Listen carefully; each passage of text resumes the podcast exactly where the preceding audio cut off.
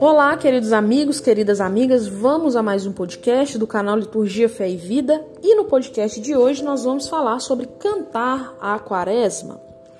Cada ano a igreja se une ao mistério de Jesus no deserto durante 40 dias, vivendo um tempo de penitência e austeridade, de conversão pessoal e social, especialmente pelo jejum, a esmola e a oração, conforme o Evangelho de Mateus proclamado na quarta-feira de cinzas em preparação às festas pascais. São cinco domingos mais o domingo de Ramos na Paixão do Senhor, que inicia a Semana Santa, também chamada Semana Maior. É este um tempo forte e privilegiado em que fazemos nosso caminho para a Páscoa, renovando nossa fé e nossos compromissos batismais, cultivando a oração, o amor a Deus e a solidariedade com os irmãos. Tal austeridade deve se manifestar no espaço celebrativo, nos gestos e símbolos, como também no canto, para depois salientar a alegria da ressurreição que transborda na Páscoa do Senhor. A cor roxa, as cinzas e a cruz lembram o caráter penitencial de conversão. O espaço celebrativo deve ser sóbrio, sem ornamentação nem flores no altar. Não se recita nem se canta o glória, assim como o aleluia, que são aclamações jubilosas marcadas pela festa e alegria, o que não combina com a quaresma. É tempo de favorecer o silêncio musical. Por isso, os instrumentos devem acompanhar os cantos de forma discreta, somente para sustentar o canto um teclado ou um violão apenas, silenciando os demais para manifestar o caráter penitencial desse tempo. Sua função é apenas prática, na medida do necessário para apoiar o canto. Cada tempo litúrgico tem seus cantos próprios, assim também é a quaresma.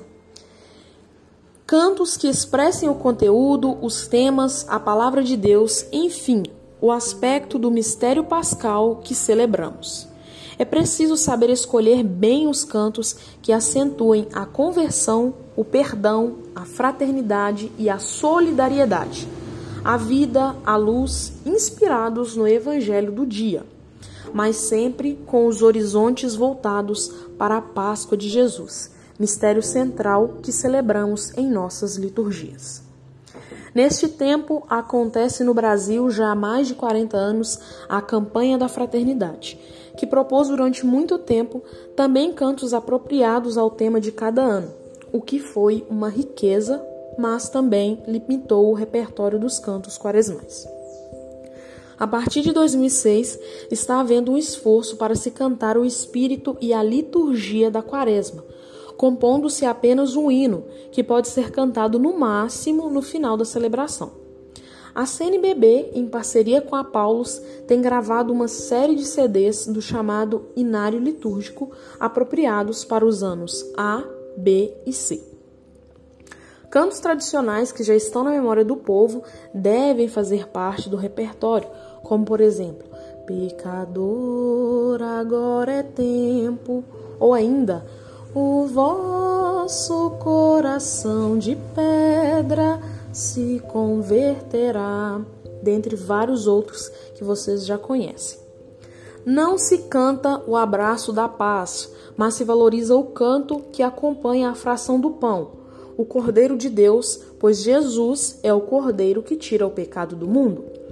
O Senhor tem de piedade de nós, também deve ser valorizado, além das aclamações e pequenos refrões orantes. O chamado canto final pode ser omitido, deixando o povo sair em silêncio.